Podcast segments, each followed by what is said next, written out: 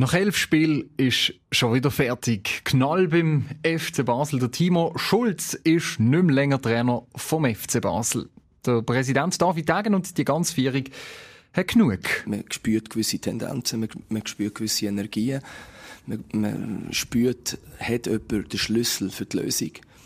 Und am Ende haben wir gesagt, wir haben nicht das Gefühl, dass er den Schlüssel in der Hand hat. Willkommen zum Basilisk Penalty Podcast. Heute mit dem Stefan Gutknecht.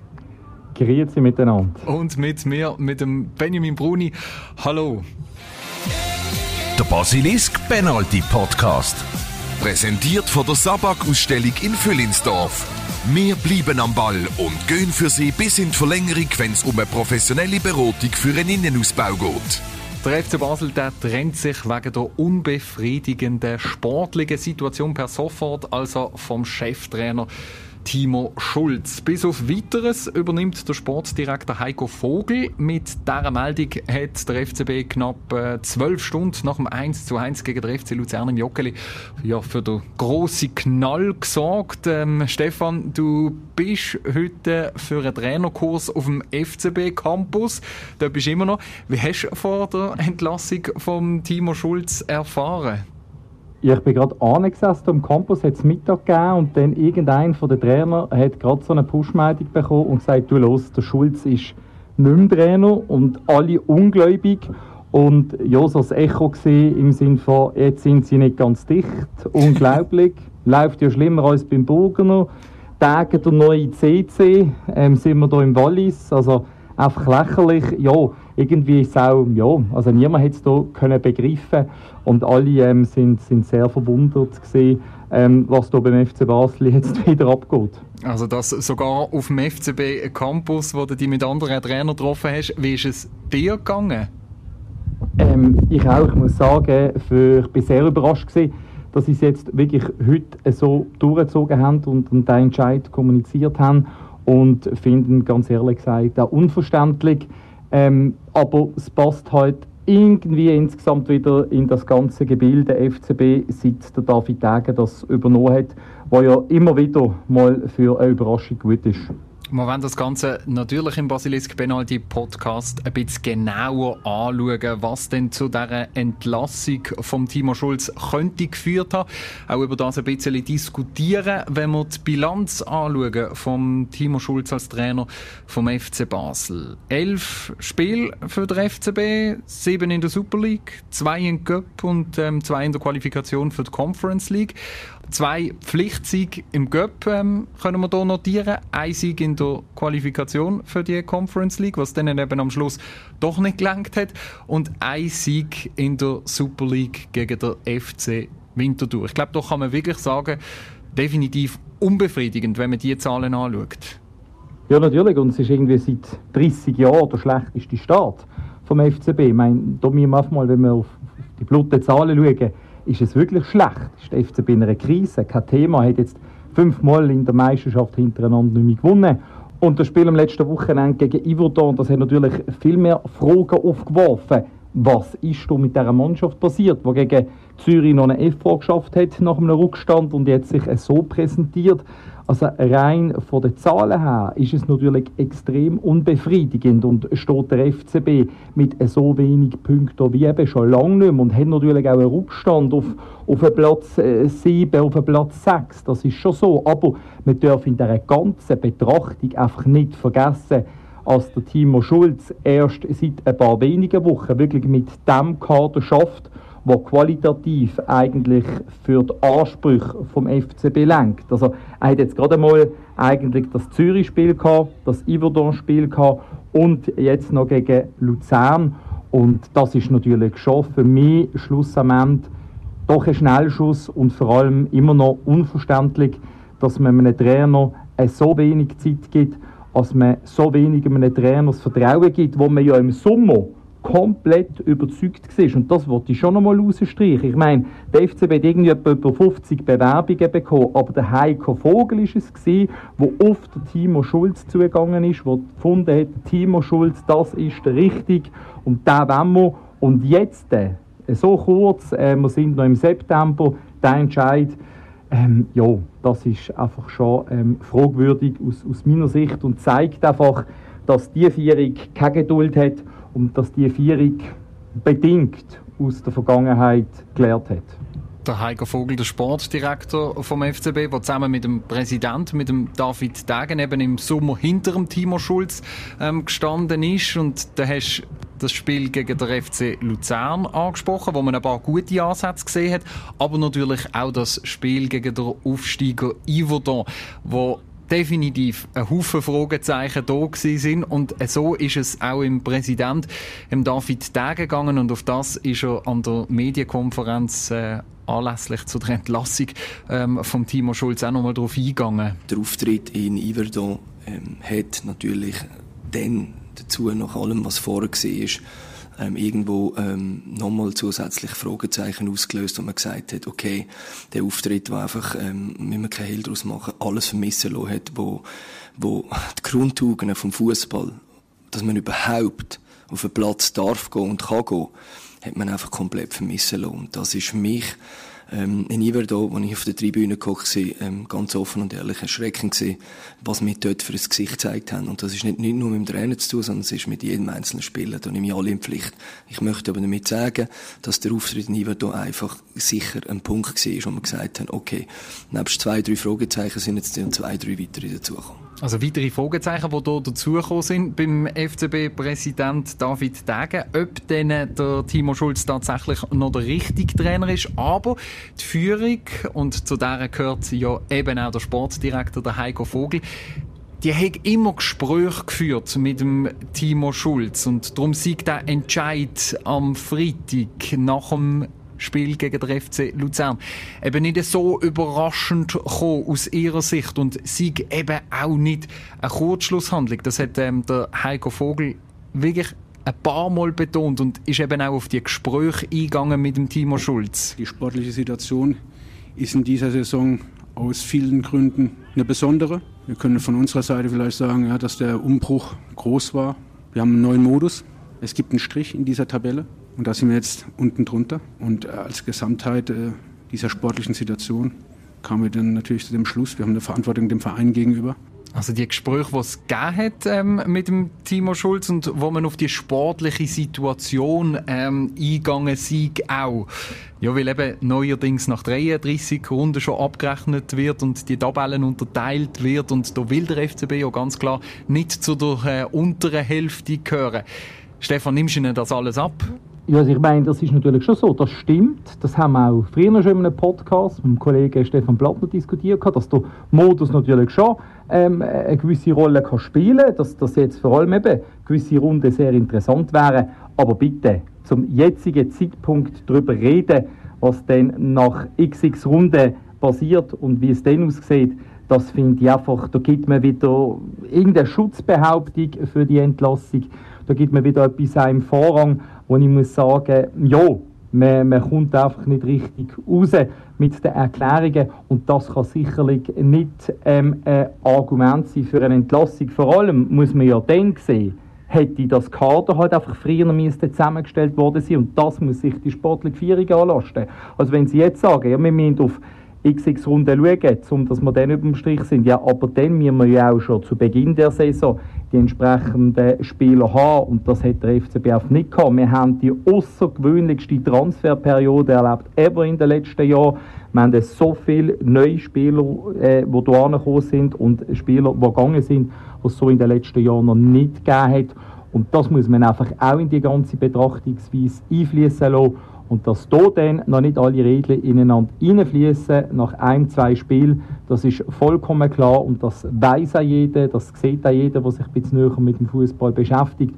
Und darum finde ich das einfach schon ein schwaches Argument. Stand heute, Stand heute jetzt ähm, vor der sportlichen Vierung, ist wahrscheinlich einfach auch im Hintergrund gesehen, dass am Sonntag ein Stadlos an Uschi kommt, der Tabellenletzt, und dass man dann einfach halt, ja, sagen will, okay, jetzt wenn wir einen neuen Reizpunkt setzen, der Heiko Vogel macht das, kann sich dann quasi wieder feiern lassen, weil er das Team im richtigen Rang gebracht hat, wie man gegen Stadlos Sanussi gewinnt.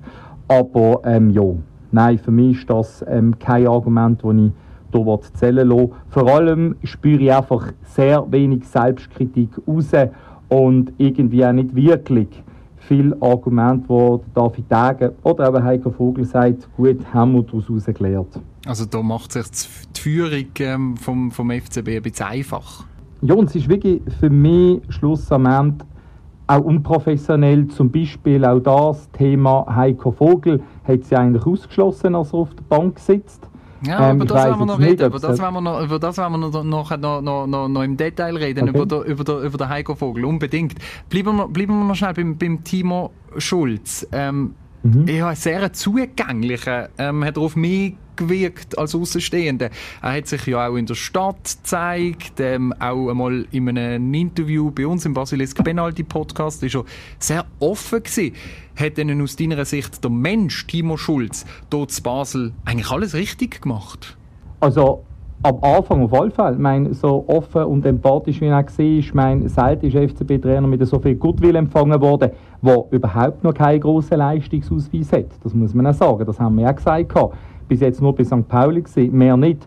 Aber eben, so viel Gutwill hier empfangen worden und das hat er auch wirklich gut umgesetzt, hier, auch mit den Medienschaffenden. Wenn man ein Training zuschauen, nach dem Training ist er einem selber irgendwie fast noch auf uns zugekommen, hat uns begrüßt und man hat sehr un, ich sage jetzt einmal, sehr unkompliziert mit ihm können reden, schnell, okay, was ist mit dem Spieler und hat das eigentlich offen und ehrlich gesagt, wenn nicht irgendetwas vertuschen oder so, gerade bei den Spielern, die gekommen und gegangen sind. Er hat sich auch nie, und das möchte ich auch sagen, hat sich nie irgendwie öffentlich so geäußert, dass es nervt, dass noch so viele Spieler werden gehen und noch werden kommen. Also er hat immer gesagt, ich schaffe mit denen, die da sind. Natürlich hat er gehofft, dass vielleicht noch ein bisschen mehr da bleiben. Also er hat hier wirklich, ich sage jetzt einmal im Umgang mit den Leuten, ähm, extrem viele positive Pluspunkte gesammelt. Ähm, auch im Umgang mit der Mannschaft, wenn ich das wahrgenommen habe. Ähm, gewisse sagen, vielleicht ist er zu lieb gewesen, aber wenn er im Training beobachtet hat, hat er schon können merken, hätte mal können laut werden also hätte dann schon mal können sagen, äh, so und so erwarte ich das. Aber eben mit immer noch betrachtungsweise gesehen, die Situation ist so gewesen, dass vor ein paar Wochen das Kader noch komplett anders ausgesehen hat und darum kann man auch die Bilanz, das ganze Wirken sehr schwierig zusammenfassen, wie gut er das wirklich gemacht hat. Fakt, sicher, zu wenig Punkte, aber der Mensch, Timo Schulz, der behalte ich eigentlich hier in guter Erinnerung. Du hast der Timo Schulz eben auch regelmäßig ähm, erlebt und einer, den er natürlich auch regelmäßig erlebt hat und tagtäglich mit ihm zusammengeschafft hat, ist der Sportdirektor der Heiko Vogel und er hat uns da auch mal ein bisschen Einblick ähm, gegeben, wie er das alles zusammen auch eben erlebt hat. Wenn man Menschen evaluiert und wenn man sich mit Menschen zusammensetzt, gibt es Dinge, die sind offensichtlich und es gibt Dinge, die bringen einfach die Zeit. Man lernt einen Menschen erst durch Zeit kennen, nicht in einem Gespräch, mit zwei Gesprächen. Man kriegt eine Vorstellung davon. Und, ähm, aber ich würde nicht sagen, dass er der Aufgabe nicht gewachsen war, sondern äh, es hat viele Dinge gegeben, die einen Einfluss darauf hatten, dass es nicht das gewünschte Ergebnis war. Also sicher eben auch die sportlichen Resultate, die am Schluss ähm, gefehlt haben. Und dass er vielleicht der Führung zu wenig gut hat können aufzeigen wie kommen wir da raus? Kann man das vielleicht auch noch erwähnen? Ja, wenn man aber den David Tage kennt und weiß, wie er handelt, ähm, ja, ist das natürlich schon schwierig. Ähm, ich sage jetzt einmal, ihm hier die gewünschten Aspekte aufzuzeigen, um das dann auch so überbringen, wie den David Tage das gefällt. Ähm, ich meine, es hat äh, Alex Frey hat gehen. Es hat Patrick Rahmen müssen gehen. Zwischendurch noch Guillermo Abascal der hat auch nicht können überzeugen. Also es spricht schon nicht für die Vierung vom FC Basel jetzt die nächste Entlassung. Und von dem her, ja, ist es halt auch hier wieder für mich eine sehr Ungeduld, die äh, die Vierung am Tag legt. Und wo dann, ich sage jetzt einmal wieder, ich komme auf das zu sprechen, vom Kader her, ähm, der Timo Schulz hat natürlich jetzt Zeit mit dieser Mannschaft zu arbeiten. Das ist natürlich so. Aber man muss ja dann auch entsprechend im Zeit geben, um die Resultate einfahren. Ich meine, man hat am Anfang von der Saison von Top 3 geredet, hat irgendein Verwaltungsrat äh, gesagt. Der David Degen hat einem Interview gesagt, hauptsächlich international qualifizieren. Also man ist sich da ja selber nicht ganz einig mit der sportlichen Zielsetzung in dem Sinn oder einfach widersprüchlich. Und ja, passt einfach auch zur Vierung, wo man im Moment einfach ein Bild abgibt, wo auch Aussenwirkung bei den Fans nicht gut ankommt. Also bei den sportlichen Zielen, wo man sich eben nicht immer ganz einig war, offenbar ist man sich einig beim Entscheid über die Zukunft vom äh, Timo Schulz. Der Entscheid, der Sieg in der Vierung im Verwaltungsrat vom FCB einstimmig ähm, gefällt worden, hat der David Degen gesagt. Und jetzt übernimmt also wieder der Heiko Vogel. Der Mann, der schon 27 Spiele gemacht hat mit dem FCB an der Seitenlinie, wobei es nicht ganz 27 war, weil das eine oder andere Mal hat er ja bekanntlich gefehlt nach dem Abgang ähm, von Alex Frey. Beim FCB. Also der Heiko Vogel, der immer wieder betont hat, wie intensiv dass die Doppelbelastung Sportdirektor und äh, Trainer bis auf weiteres ähm, war. Ist es glaubwürdig vom Heiko Vogel, dass er jetzt eben auch wieder da steht? Glaubwürdig. Großes Wort, großes Wort. ähm, hat ja vor ein paar Tagen im Interview auch die Frage gar nicht beantworten. Er hat wahrscheinlich dort schon eben etwas gewusst gehabt. Und wir haben jetzt gemerkt, das Luzern-Spiel ist ein Schicksalsspiel für den Timo Schulz. Vielleicht auch wegen dem der, der Heiko Vogel auf der Bank gesessen plötzlich. Ähm, für mich, Heiko Vogel gibt auch ein zwiespältiges Bild ab von sich. Gerade wenn er sagt, eben, es war eine intensive Zeit gewesen. Und jetzt hat er Transfers abgeschlossen. Ähm, die Resultate stimmen nicht ja gut, kann ich wieder übernehmen. Ähm, bis auf weiteres, also für mich äh, ein zwiespältiges Bild und das geht einfach nicht. Also das ist auf der Punkt, wo ich finde, wo man muss rausstreichen muss. Es geht nicht, nehmen wir sonst irgendeinen Verein zu Europa, der halbwegs gut geführt ist und Erfolg hat oder will haben, wo der Sportdirektor der Trainer ist. Das gibt es nicht und das kann nicht sein. Aber beim FC Basel scheint man von so einer Lösung besonders hart zu sein. Ich kann es nicht verstehen. Weil eben offenbar der Heiko Vogel auch wieder Energie gefunden hat, ähm, wie er gesagt hat, und einfach ja, die Liebe zum Fußball. Fußball ist äh, einfach meine Obsession, meine Faszination und ähm, deswegen kann er, glaube ich, mehr ertragen, als man manchmal dann glaubt, ertragen zu können. Und äh, im Moment ist es so, dass ich auch äh, die Zeit zwischen, der, zwischen den Saisons und auch jetzt habe ich ein bisschen nutzen können, um äh, die, meinen Tank wieder aufzufüllen. Also, äh, und es geht um Fußball. Das ist das, was, was ich äh, mit Sicherheit als schönste Nebensache der Welt sehe. Da geben wir ihm sicher recht, aber mir denkt schon fast, ähm, der ist richtig parat für diesen Job. Ja, vielleicht hat er doch gemerkt, dass Sportdirektor sein, Sportdirektor unter dem David Degen sein, etwas ist, was nicht so seinem entspricht. Das ist immer wieder das Thema gesehen, hat die Funktionen so eigentlich noch nie ausgeführt gehabt und hat dann vielleicht gemerkt, dass er doch eher wieder der Trainer ist und hat jetzt halt relativ schnell gefunden, ich kann das besser wie der Timo Schulz. Also für mich einmal mehr da der Heiko Vogel ähm, nicht ganz glaubwürdig, wie er übergekommen ist. Eben auch jetzt, um das nochmal aufzuwerfen, mit der Bank. Ich weiß ja nicht, was der Timo Schulz da gesagt hat, aber eben, Heiko Vogel hat eigentlich gesagt, er sitzt nicht auf der Bank. Und wer ist gegen Luzern auf der Bank gesessen vom FCB? Der Heiko, der Heiko Vogel. Vogel. Also, ja, jetzt wissen wir auch warum. Hat vielleicht nochmal ein den Trainer spüren, das ganze Umfeld spüren, um dann quasi dick unterstreichen, jawohl, das passt nicht mehr, wo wir den Trainer schicken. Also passt in das ganze Bild ein bisschen rein von den letzten Wochen und halt den Monaten. Und so müssen wir uns vom Timo Schulz ähm, hier zu Basel verabschieden und haben natürlich auch noch schnell bei den Fans vom St. Jakob Park ähm, nachgefragt, was sie zu der Entlassung von Timo Schulz sagen. Was wir heute gelesen haben, ist halt, das soll ich sagen, es ist halt ja, ein bisschen zu erwarten gewesen, weil der Timo ist ja zwar ein sehr guter Mensch gewesen. Man hätte ihn auch ein bisschen mehr Zeit müssen nicht zum hier ankommen und im Fall noch alles neue Spieler. Die kennen der Trainer nicht, der Trainer kennt sie nicht und da jetzt mehr Zeit braucht. Ich finde es ein schade Entscheid, weil ich finde, er braucht ein bisschen mehr Zeit für den Verein und es ist auch schwer mit dem ganzen Transferfenster, was du siehst. Aber ich denke mal, der Heiko Vogel wird uns auch gut weiterbringen, weil er hat auch letzte Saison gezeigt, dass er es kann. Aber klar, es ist, ist ein schade Entscheid, finde ich. Ich hätte es nicht so gemacht, aber ja. Ich würde jetzt für das Halbjahr wieder den Heiko Vogel lassen, weil er hat schon ein bisschen Erfahrung und nochmal ein Trainerwechsel direkt ist auch nicht so gut, würde ich sagen. Aber für nächstes Jahr würde ich weiter schauen, ja. Also nächstes Jahr weiter schauen und jetzt noch mit dem Heiko Vogel durchziehen. Sieht alles danach aus, oder? So hat er es ja gesagt, oder? Bis auf Weiteres. Und äh, da muss sich die Vierjährige auch bewusst sein. Ähm, der Marco Streller hat es mal gesagt, die nächste Patrone muss sitzen.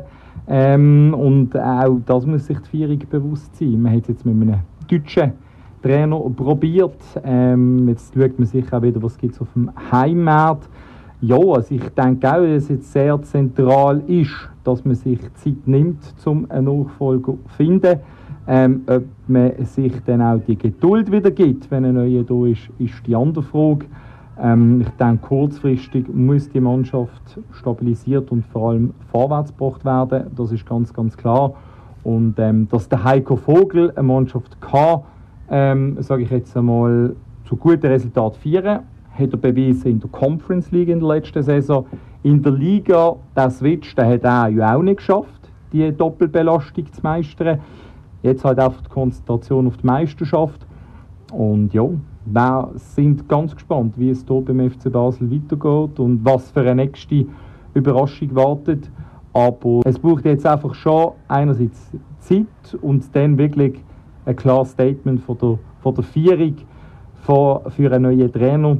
Ähm, wer das wird sein, ich glaube, da sind wir wieder im Welt der Mutmaßungen. Ich würde den Schweizer Trainer immer noch eher bevorzugen wie einen aus dem Ausland, also sprich einen, der die Liga kennt. Aber eben, wichtig ist jetzt kurzfristig gegen Stadlo Sanussi gewinnen und dann einen positiven Trend einsetzen. Besten Dank, Stefan. Und ähm, für dich jetzt auch wieder ab auf den Platz, oder? Abschlusstraining. Weil du stehst ja am, äh, am Wochenende beim SV Muttens noch an der Seitenlinie, oder? Das ist schon immer noch so. Ja, das ist das Schöne am Breitenfußball. Ah, du bekommst eigentlich nicht ein Telefon, du bist nicht mehr entlos, sondern ah, Breitenfußball bekommst du hinterher noch ein Telefon los. Wir haben da noch einen Aufgabe für dich, kannst du noch das machen. Also von dem her auch. Das sind dann Sehr auch alle bei uns im Trainerkurs eigentlich. Ähm, hat uns der Instruktor auch wieder gesagt, ihr habt sie eigentlich gut als Trainer, oder? ihr dürft einmal Fehler machen und es passiert nicht gerade ein Entlassen. Und das Schöne ist ja, am Wochenende geht es für dich noch gegen einen FCB-Legende mit dem SV Muttens, oder? Gegen den Massimo Ceccaroni. Habe ich auch noch nie gehabt, wird auch eine coole Erfahrung. Da bin ich schon sehr gespannt. Super, toi, toi, toi. Und wir werden heute im Basilisk Penalty aber auch noch einen hören, der noch länger beim FCB sollte bleiben. Der Stefan Gutknecht hat diese Woche der Morris Malone zum Interview getroffen. Einer von diesen vielen neuen Spielern, die eben neu zum FCB gekommen sind. In dieser außergewöhnlichen Transferperiode seit dem August ist der 23-Jährige hier gegen Luzern. Da hat er unter der Woche nicht geschootet.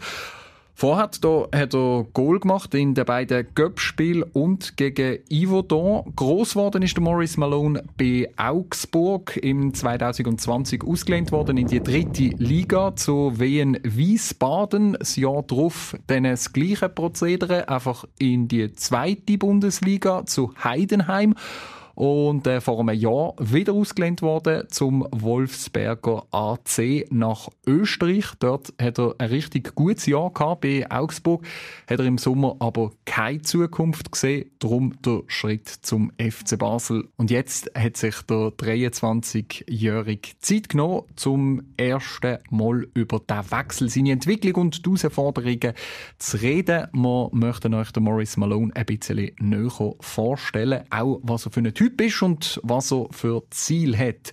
Zum Deklarieren, das ist noch wichtig in diesem Zusammenhang. Das Interview, das hat der Stefan Gutknecht Anfangswoche gemacht, also nach dem Iverdor-Match und vor dem Luzernspiel und vor der Entlassung von Timo Schulz. Pünktlich ist er erschienen zum Interview. Das sei eine deutsche Tugend, hat der Morris Malone gesagt. Und dann hat der Stefan von ihm wissen, ob er mittlerweile angekommen ist, dort zu Basel. Ja, also inzwischen schon. Ich hatte ja die ersten Wochen im, im Hotel noch verbracht bis vor einer Woche. Jetzt habe ich die Wohnung ähm, ja eben in einer Woche, habe jetzt einige Sachen schon reingetan, ähm, Couch und so weiter. Also so langsam fühle ich mich jetzt hier auch richtig angekommen. Aber klar, es dauert halt alles seine Zeit ein bisschen, bis man sich hier richtig wohlfühlt, heimisch fühlt. Aber ich denke, das kommt jetzt dann äh, mit der Zeit und da bin ich schon sehr weit puncto heimisch fühlen, das bist du in den letzten drei Jahren ja nicht wirklich geworden. Kann man das so sagen? Ja, kann man so sagen. Klar hatte ich sehr schöne Erlebnisse und sehr coole auch Teamkameraden und äh, Leute kennengelernt die letzten drei Jahre in meinen Stationen, wo ich gewesen bin. Aber da ich ja nie irgendwo länger als ein Jahr gewesen bin, weil ich immer ausgeliehen war, war ich sozusagen nie heimisch. Ähm, weil ich da jetzt nicht irgendwie mir selber was eingerichtet habe, sondern immer sozusagen für ein Jahr da gelebt habe und dann wieder ab dem 8., 9. Monat zu planen, okay, was passiert nächstes Jahr und ähm, so ist es dieses Jahr nicht. Ich bin jetzt fest hier und freue mich einfach endlich mal wo anzukommen, um dann in Ruhe zu arbeiten und mich weiterzuentwickeln. War es für dich wichtig, nach drei Leihstationen jetzt ähm, einen Club zu finden, der fest auf dich baut, wo du auch fest dich einleben kannst? Ja, auf jeden Fall. Also das war mit der wichtigste Punkt in meiner Entscheidung, dass ich einen Club finde, einen Top-Club wie Basel jetzt auch, in dem ich mich in Ruhe weiterentwickeln kann und ähm, nicht nur irgendwo ein Jahr bin und dann, ja, wie gesagt, nur ausgeliehen bin und weitergehe, sondern einfach mich entwickle. Wie ist das ähm, für dich als junger Mann gewesen, immer sozusagen nach einem Jahr wieder die Zelte abbrechen müssen? Ja, war schon nicht so einfach, klar. Das erste Jahr, wo ich war in Wiesbaden, äh, war für mich ganz neu, zum ersten Mal alleine gewohnt auch, aber da habe ich es eigentlich sehr gut gemacht und mit dem zweiten und dritten Jahr kam, war man dann ein bisschen erfahrener und wurde es ein bisschen einfacher. Man wusste schon, was auf einen zukommt und dann war es nicht mehr so schwer. Deswegen fällt mir das jetzt auch nicht so schwer, mich da neu zu orientieren, einzurichten. Klar braucht es seine paar Wochen, aber ich denke, es geht schneller wie davor. Was konntest du mitnehmen aus diesen drei Stationen? Vielleicht nicht nur als Spieler, sondern auch als Mensch? Ja, sehr viel habe ich gelernt. Also in dem, in dem ersten Jahr habe ich sehr viel gespielt, ein Top-Jahr auch gehabt. Im zweiten Jahr war es so, dass ich ähm, viel gelernt habe, viel mitgenommen habe, weil ich öfter als Einwechselspieler war und es nicht so gelaufen ist, wie ich es mir vorgestellt hatte. Ähm, aber da habe ich mental und als Mensch sehr viel mitgenommen, um mich auf solche Situationen vorzubereiten. Und jetzt weiß ich dann auch, wie es ist, wenn man mal vielleicht einen kleinen Hänger hat und nicht so spielt und wie man da wieder rauskommt. Und dann ging es noch nach Österreich, auch noch etwas Neues im Ausland zu sein. Genau, ja, das war auch eine sehr, sehr spontane Entscheidung, auch am letzten Transfertag eigentlich, als ich dahin gewechselt bin. Ähm, ich war sehr positiv überrascht dann von dem Effekt, den, den es da gab, dass ich durch, dadurch in die U21 gekommen bin und ja, wie gesagt, auch sehr, sehr coole Leute da kennenlernen durfte und hat riesig Spaß gemacht in Österreich, ähm, da beim, beim WRC zu spielen und da bin ich auch sehr glücklich, im Nachhinein den Schritt gegangen zu sein. Du hattest 17 Torbeteiligungen in 26 Spielen, durchaus eine gute Visitenkarte. Also war das letzte Jahr bislang eigentlich dein produktivstes und bestes Jahr als Fußballer?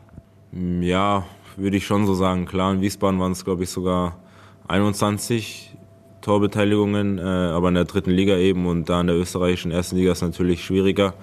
Ähm, also würde ich schon sagen, dass es mein bestes Jahr im, im Profibereich war.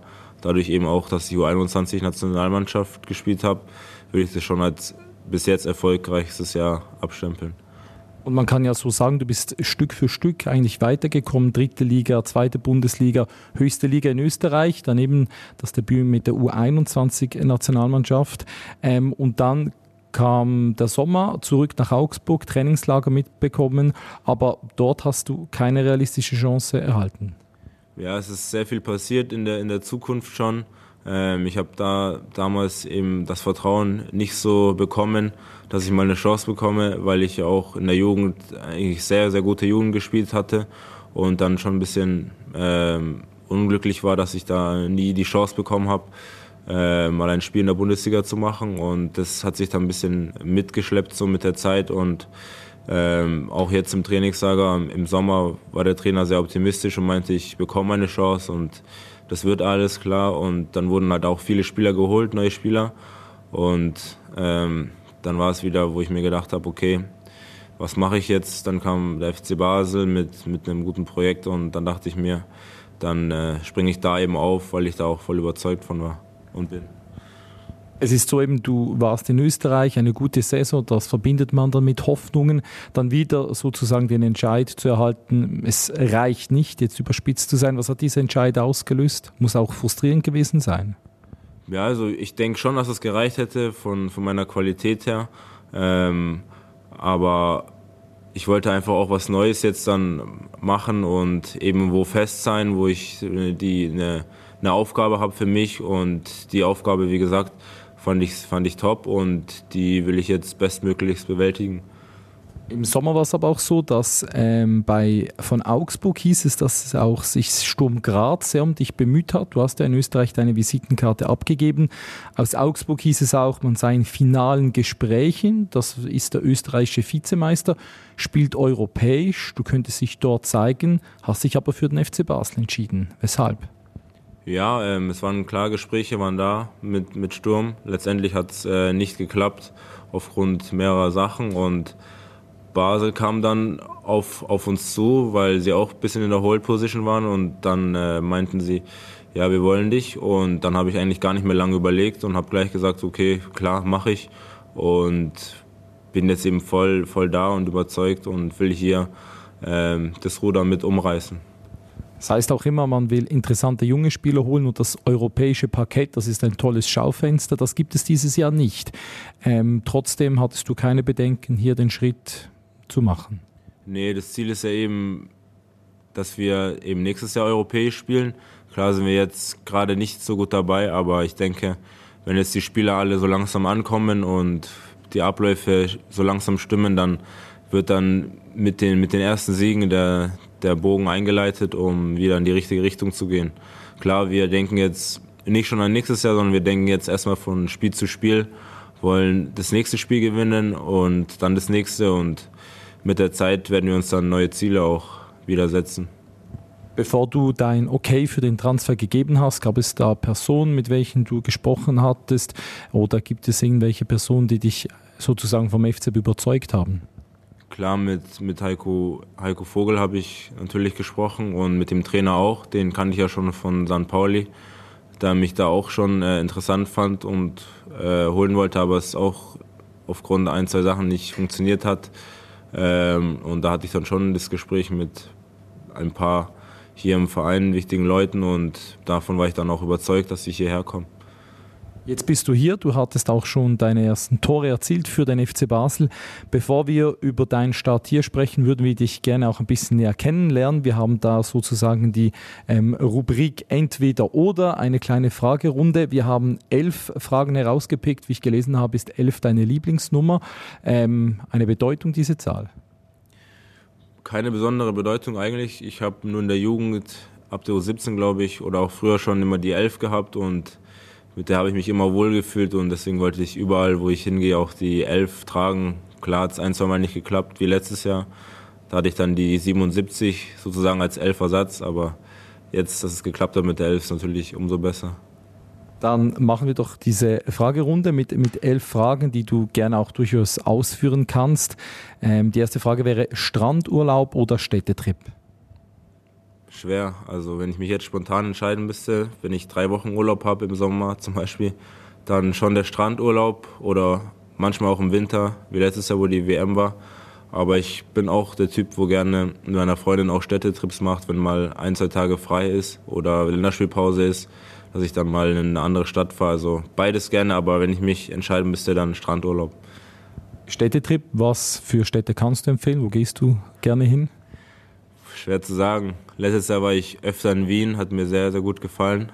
Ähm, dieses Jahr, klar, ähm, Basel ist natürlich auch eine sehr schöne Stadt und sonst hier in der Umgebung gibt es ja, Zürich und sonst fahre ich gerne nach Hause oder nach München. Wie gesagt, gibt einige coole Städte.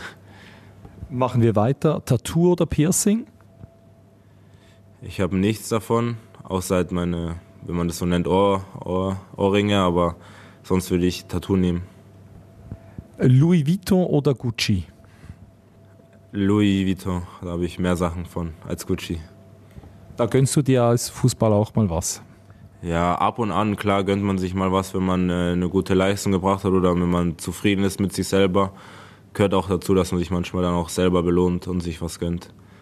Bist du der Typ mit Singen oder mit Summen? Wenn, dann schon gescheit, also mit Singen. auf jeden Fall. Hast du der Mannschaft im Sommer etwas vorgesungen? Gibt es so dieses Ritual? Gibt es, glaube ich, schon, aber da ich ein bisschen später gekommen bin nach dem Trainingslager, werde ich das wahrscheinlich noch im Winter nachholen müssen. Aber du würdest dich als guter Sänger dann bezeichnen? Mm, naja, nicht so gut, aber ich gebe mein Bestes auf jeden Fall. Laut bin ich. Gehen wir weiter. Ähm, selber kochen oder etwas bestellen? Ähm, schon eher selber kochen. Also klar, meine Freundin ist öfter da, also meistens da und sie kocht dann schon oft auch. Aber ich koche jetzt auch nicht ungern und bevor ich mir irgendwas bestelle, was auch nicht so gesund ist, dann koche ich lieber selber was. Die WhatsApp schreiben oder doch Sprachnachricht? Ich bin eher der Typ, der gerne schreibt. Also Sprachnachrichten auch öfter mal, aber eher WhatsApp schreiben. Süß oder salzig? Ganz klar süß. Letztes Jahr in Österreich gab es Popcorn immer nur salzig in allen Kinos und da war ich echt sauer, weil ich schon immer süßes Popcorn brauche zum Beispiel. Also schon ganz klar süß. Und in der Schweiz ähm, Schokolade, geht das auch? Ja, geht auch. Da habe ich gehört, dass die Schokolade hier sehr gut sein soll in der Schweiz. Also ab und zu nach einem Spiel geht das schon, ja. Die Jogginghose oder Jeans? Jogginghose habe ich viel öfter an, da ich eigentlich immer zum Training meistens mit entweder im Sommer kurze Jogginghose, im Winter lang. Aber Jeans habe ich eigentlich nur an, wenn, wenn ich mal rausgehe oder in eine andere Stadt, wie gesagt, oder irgendwas Besonderes mache. Also eher Jogginghose. Früh oder spät? Schlafen oder? Zum Beispiel schlafen oder aufstehen? Nee, also schon, schon früher schlafen gehen. Ich bin jetzt nicht einer, der da bis 2 oder 3 Uhr wach bleibt. Ähm, also schon früher schlafen gehen und aufstehen. Denke ich, so ein gesunder Mix. Also wenn Training ist klar, steht man meistens früher auf und wenn dann mal frei ist, dann ein bisschen später, aber auch nicht so, dass ich bis 12 schlafe, sondern maximal bis 10 oder so. Träumer oder Realist? Puh, schwer. Schon Realist eher. Also klar hat man Träume, ähm, aber ich bleibe immer realistisch. Ich versuche ähm, viel mit mir selber zu arbeiten und die Sachen, die ich träume, auch, äh, dass sie realistisch sind, um die dann umzusetzen. Und zum Abschluss noch ähm, Pasta oder Pizza? Pasta. Ja, Pasta mehr als Pizza. Also esse ich viel öfter als Pizza. Und auch etwas, was du dir selber machst? Ja, das ist das, was ich mir am meisten selber mache, weil es schnell geht. Sehr gut. Dann haben wir dich jetzt ein bisschen kennengelernt. Ähm, wenn wir auf die ersten Wochen bei dir schauen in Basel, wie hast du diese ersten Wochen erlebt?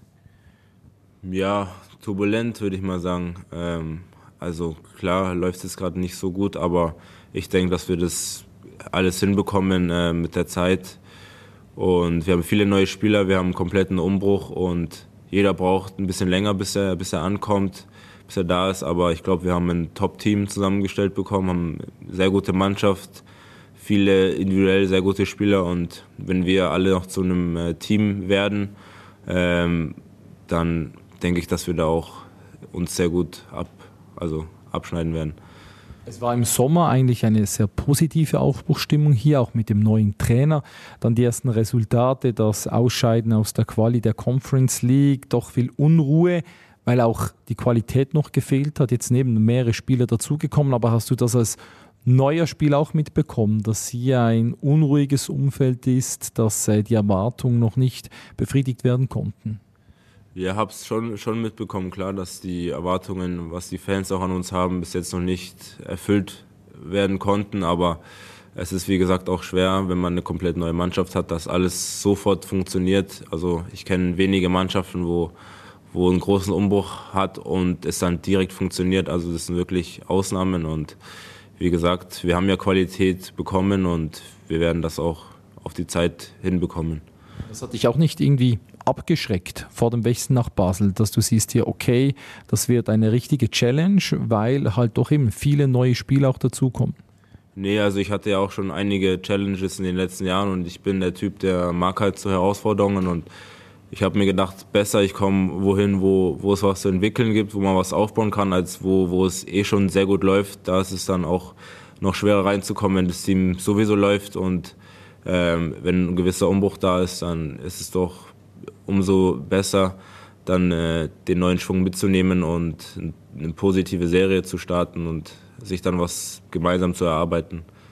Und eine Herausforderung gibt es hier definitiv in Basel, vor allem die neuen Spieler, da stecken viele Hoffnungen drin.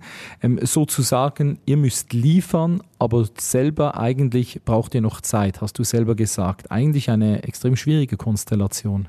Ja, auf jeden Fall. Es ist nicht, nicht immer leicht als, als Fußballspieler. Die Leute außerhalb stellen sich das immer ein bisschen einfacher vor, dass jemand kommt, der vielleicht ein bisschen mehr gekostet hat und der ist dann sofort da und der hat gar keine Bedenken. Aber wir haben ja auch äh, mental zu arbeiten. Und es ist klar nicht so einfach, dass man da jedes Spiel äh, mit vollem Selbstvertrauen abliefert, wenn es nicht so läuft. Aber wie gesagt, ich glaube, mit der Zeit, mit den mit ein, zwei Siegen kommen wir da ganz schnell wieder raus, wenn wir uns das gewisse Selbstvertrauen erarbeiten, ähm, dann geht das schon, könnte es schnell in die richtige Richtung gehen. Wie nimmst du denn das Kader wahr? Wie nimmst du das Team wahr in den Trainings? Ist ein guter Spirit vorhanden und auch die nötige Qualität? Ja, also ich finde, wir haben Top-Typen in der Mannschaft. Also in der Kabine läuft es gut. Jeder versteht sich so miteinander, untereinander, was auch nicht normal ist für ein Team, was fast neu zusammengewürfelt worden ist. Also äh, wir verstehen uns echt gut. Die Stimmung ist gut für die Situation, wo wir gerade sind. Und auch auf dem Platz gibt jeder Vollgas. Also jeder will spielen und da merkt man schon, dass, wie gesagt, viel Qualität bei uns drin ist. Ähm, und wir müssen einfach nur versuchen, die, die kleinen Unsicherheiten jetzt auf dem Platz irgendwie in den Griff zu bekommen und uns das Selbstvertrauen zu erarbeiten. Es war ja so, dass gegen Zürich eigentlich die ersten neun Spieler auf höchstem Niveau, mal das Cup-Spiel abgesehen, gespielt haben. Dort war am Schluss eine große Euphorie vorhanden hier im Stadion, ähm, natürlich auch aufgrund des Spielverlaufs. Und dann kam die Partie gegen Yverdon, die eigentlich komplett anders verlief. Wie schätzt du die ein? Ja, schwer zu sagen. Also ähm, manche Spiele, da, da läuft es einfach, einfach nicht. Ähm, wir hatten halt keinen guten Start erwischt in das Spiel gegen Ibador, haben gleich einen Freistoß kassiert gegen uns, wo es gefährlich wurde. Und klar, wir sind alle ein bisschen verunsichert auch in der Liga und wo wir stehen eben. Aber wir brauchen einfach dieses eine Erfolgserlebnis, denke ich, um, um dann alle befreiter zu sein. Und äh, wenn wir das jetzt dann schaffen am Donnerstag, dann würde uns, glaube ich, ein Stein vom Herzen fallen und wir würden gut weiterkommen, denke ich. Es ist ja so, dass auch der Trainer nach dem Spiel oder auch Torwart Marvin Hitz hat gesagt, eigentlich die Trainingsleistung hat gestimmt, die Qualität, das, man hat das eigentlich nicht kommen sehen. Vor allem dieser Auftritt, der sehr enttäuschend war. Es gab ja, man muss ja zugeben, der Aufsteiger war besser. Ja, man kann sich solche Sachen manchmal selber nicht erklären als Fußballer. Ich meine, es gibt so viele Spiele, wo, wo, wo die Favorit oder die bessere, vermeintlich bessere Mannschaft auf einmal komplett untergeht oder nicht so gut spielt und man kann sich das als Spieler manchmal auf dem Platz selber nicht erklären, warum es nicht so läuft. Ähm, aber wie gesagt, also ich denke, dass, dass wir die Qualität halt schon haben, um, um den Gegner zu besiegen. Also ähm, wir brauchen einfach nur dieses Selbstvertrauen und das kommt, das kommt mit der Zeit. Für die neuen Spieler eben nicht einfach, aber das wird schon. Du sprichst von diesem einen Erfolgserlebnis für das Team, dieser Sieg. Ähm, persönliche Erfolgserlebnisse konntest du schon verbuchen, gegen Iverdon als Beispiel, aber auch im Göpp. Wie hat dich das gestärkt? Ja klar, also es ist immer für einen Stürmer oder Angreifer wichtig, ein, zwei Tore am Anfang zu machen, damit man Selbstvertrauen sich erarbeitet und ähm, gut ins Spiel reinkommt, gut in die Saison startet, weil wenn man 50 Spiele kein Tor macht, dann ist man immer ein bisschen verunsichert, aber äh, ich bin eigentlich, was das angeht, glücklich, dass das geklappt hat, aber umso mehr ärgert es mich, dass wir das nicht zu einem Sieg ummünzen konnten, äh, dass es nicht ein, zwei Tore mehr waren und dann gewinnen wir das Spiel und dann wäre ich viel glücklicher, dann würde alles noch einfacher laufen. Du hast ähm, dich einmal so beschrieben, dass du äh, deine Schnelligkeit und dein Torschuss als, als deine Stärken siehst. Ist das auch etwas, wo du ähm, regelmäßig trainierst, der Torschuss? Ich sag's mal so, ein Linksfuß auf der rechten Seite, das ist ja eigentlich auch noch speziell.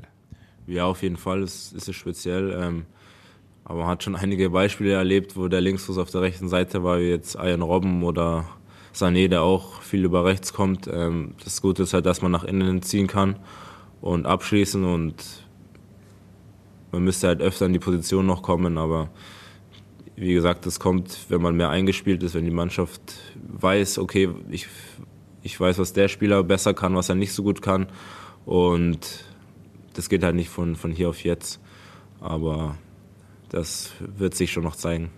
Du hast vorhin aber auch gesagt, als Angreifer grundsätzlich siehst du dich als Stürmer, nicht unbedingt als Flügelspieler. Ja, letztes Jahr habe ich, hab ich Stürmer gespielt, ähm, eigentlich immer Stürmer im Doppelsturm. Ist ja klar meine Hauptposition, aber ich habe auch schon in meinen Stationen davor bin ich über links gekommen, bin ich mal über rechts gekommen. Also ich bin schon vielfältig, was, was die Offensive angeht. Also könnte ich eigentlich da jede Position abdecken, je nachdem, wo der Trainer mich eben am meisten braucht. Und für dich einfach jetzt wichtig, diese Spielzeit zu erhalten, dass die Position vielleicht zweitrangig ist? Ja, also ich, ich möchte immer spielen, egal wo.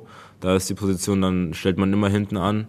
Hauptsache man spielt und durch Spiele kommt Selbstvertrauen, durch Tore, durch gute Aktionen, Vorlagen kommt, kommt das Selbstvertrauen und das brauchen wir, glaube ich, alle ein bisschen, dass wir mehr gute Aktionen haben, mehr Zugriff im Spiel, wie jetzt, wo wir wenig Zugriff hatten äh, zum Spiel in, in Iverdon, aber ja, das, das werden wir brauchen für die nächsten Spiele und das nehmen wir uns vor. Du bist eigentlich ein Spieler, der diese Physis auch mitbringen kann. Ähm, wo siehst du hier noch Potenzial generell in deiner Entwicklung, in der Entwicklung des Teams? Es ist ja auch nicht einfach, diese verschiedenen Puzzleteile dann effektiv zusammenzuführen. Ähm, bei mir persönlich sehe ich natürlich Entwicklung. Also ich bin ja hier, hier um mich weiterzuentwickeln. Ähm, klar habe ich die, die ein, zwei Schwächen, die, die ich besser machen möchte, was meinen rechten Fuß zum Beispiel angeht oder Vororientierung und äh, so Kleinigkeiten. Und ich denke, jeder in der Mannschaft hat Sachen, an die, an die er arbeiten muss. Wir als Team müssen an, an gewissen Sachen arbeiten, damit wir besseren Zugriff haben aufs Spiel, damit wir mehr Lösungen haben. Jeder ist so ein bisschen mit sich selber beschäftigt noch, weil jeder, viele Spieler neu sind und jeder möchte selber halt erstmal auch natürlich ähm, sich selbst das Selbstbewusstsein äh, aneignen und ich denke, mit der Zeit wird das kommen.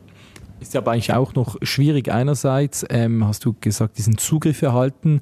Das ist ja vor allem die Arbeit gegen den Ball gemeint, aber auch das Spiel mit Ball soll ein Hauptaugenmerk sein. Es war ja nicht so, dass er gegen Iverdor extrem viele Chancen erarbeitet hat. Wie soll dieser Spagat gelingen? Weil vieles ist auch gegen den Ball Einstellungssache, eine Charakterfrage, dass man die, diese Läufe in höchstmöglichem Tempo macht. Ja, das, das war auf jeden Fall ein Punkt, den wir uns an, ankreiden, äh, ankreiden haben lassen gegen Iverdon, dass wir das nicht in höchster Intensität durchgeführt haben, weil ich denke, wenn wir die mit, mit reicht schon ein bisschen mehr Tempo anlaufen, dann schlagen sie den Ball lang.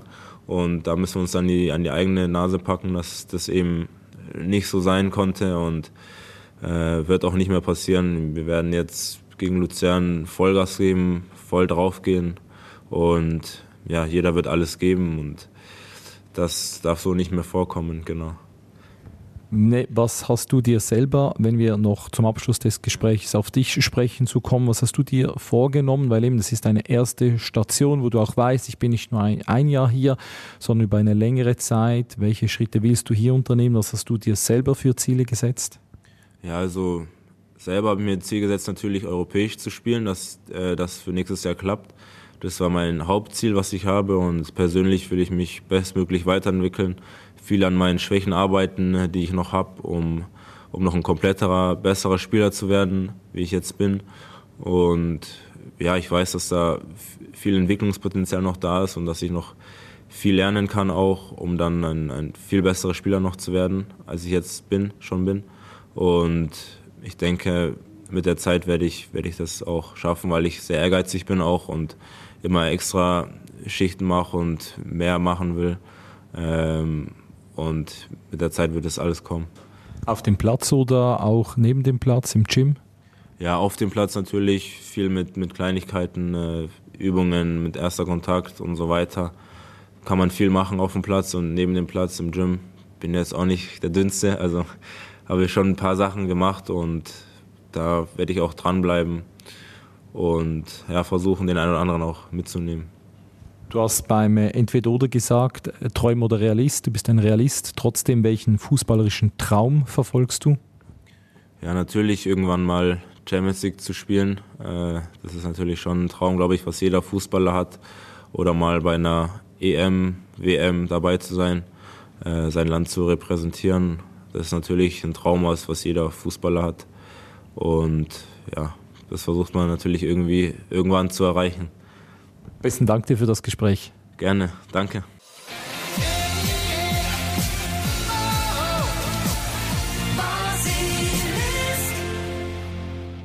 Und jetzt kommen wir zum Abschluss von dieser Folge noch zu unserem Spiel, der Goal Challenge.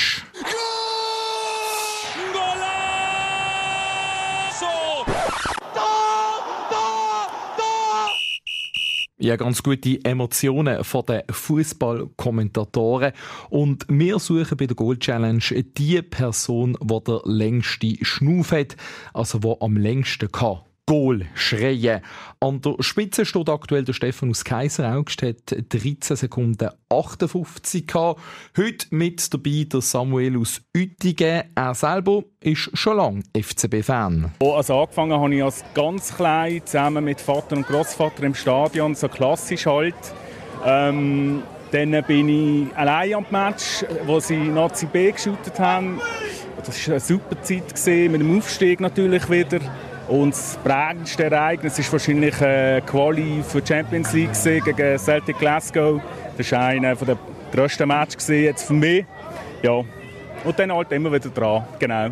Ja, die schönen Momente, wo man sich gern zurück erinnert. Und der Samuel, der sich jetzt an der Goal Challenge versucht.